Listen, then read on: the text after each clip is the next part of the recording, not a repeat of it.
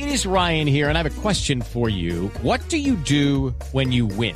Like, are you a fist pumper? a woohooer, a hand clapper, a high fiver. I kind of like the high five, but if you want to hone in on those winning moves, check out Chumba Casino. At ChumbaCasino.com, choose from hundreds of social casino style games for your chance to redeem serious cash prizes. There are new game releases weekly, plus free daily bonuses. So don't wait. Start having the most fun ever at ChumbaCasino.com. No purchase necessary. BGW. Void were prohibited by law. See terms and conditions. 18 plus. Vemos eh, las inquietudes que tienen sobre la justicia y sobre la fiscalía en las calles de nuestras ciudades para que podamos irle contando a la gente cómo cambian las cosas. Ya hablaremos además de la otra parte que significa la reforma en la fiscalía desde dentro de lo que significa para los más de 20 mil funcionarios que tiene la fiscalía en todo el país. Pero escuchemos las preguntas de la gente en la calle. Le invito a que escuchemos la primera de ellas. ¿Cómo van a evitar que los procesos judiciales que llevan varios años en juzgados y tribunales se sigan dilatando? Eh, mire, eh, en primer lugar, nosotros vamos a crear unos procesos de depuración temprana de denuncias. Un primer filtro, e, en este momento todas las denuncias que se formulan inmediatamente entran a todo el torrente administrativo y burocrático de la Fiscalía General de la Nación. Nosotros queremos eh, que se haga un primer proceso de filtro de esas denuncias, porque no todas las denuncias que se formulan ante la Fiscalía tienen relevancia penal.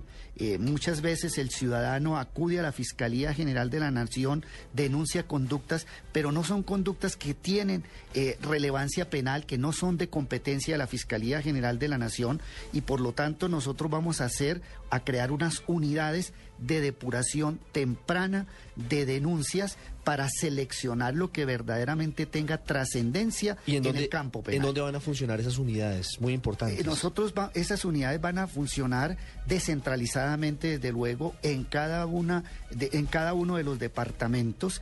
Eh, nosotros estamos eh, mirando a ver cómo ensayamos un nuevo modelo que reemplace lo que se llama las unidades de reacción inmediatas por un modelo que se va a denominar Centro de Atención Penal Integral CAPI, donde eh, queremos que se atienda inmediatamente al ciudadano, que tengamos la posibilidad de tener allí una mínima tecnología, unos mínimos profesionales, por ejemplo, de medicina legal, para una atención inmediata en ciertos temas al ciudadano. Esa es la primera noticia que nos da el fiscal, podríamos señalarlo, se acaba la SURI dando paso, se van a reemplazar, digamos, se acaban y se reemplazan por, por los CAPI, que son centros de atención penal integral. De atención penal integral.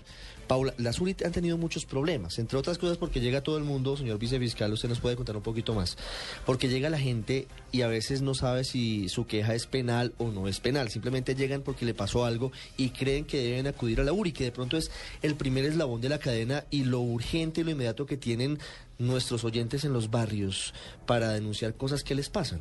Sí, efectivamente nosotros eh, sabemos y somos conscientes de la necesidad de que en todas partes del país, en las grandes pero también en ciudades intermedias, las víctimas, las personas que eh, se sienten afectadas en sus derechos pueden acudir ante autoridades, poner quejas, poner denuncias y que reciban una atención oportuna. Por eso este proceso de modernización apunta a que lleguemos a todos los departamentos del país de forma independiente, a que en cada departamento existan unos subdirecciones de atención a víctimas e usuarios, es decir, que estén toda la oferta institucional de la Fiscalía allí presente para que cuando el ciudadano tenga un problema reciba la ayuda que corresponde en el menor tiempo posible.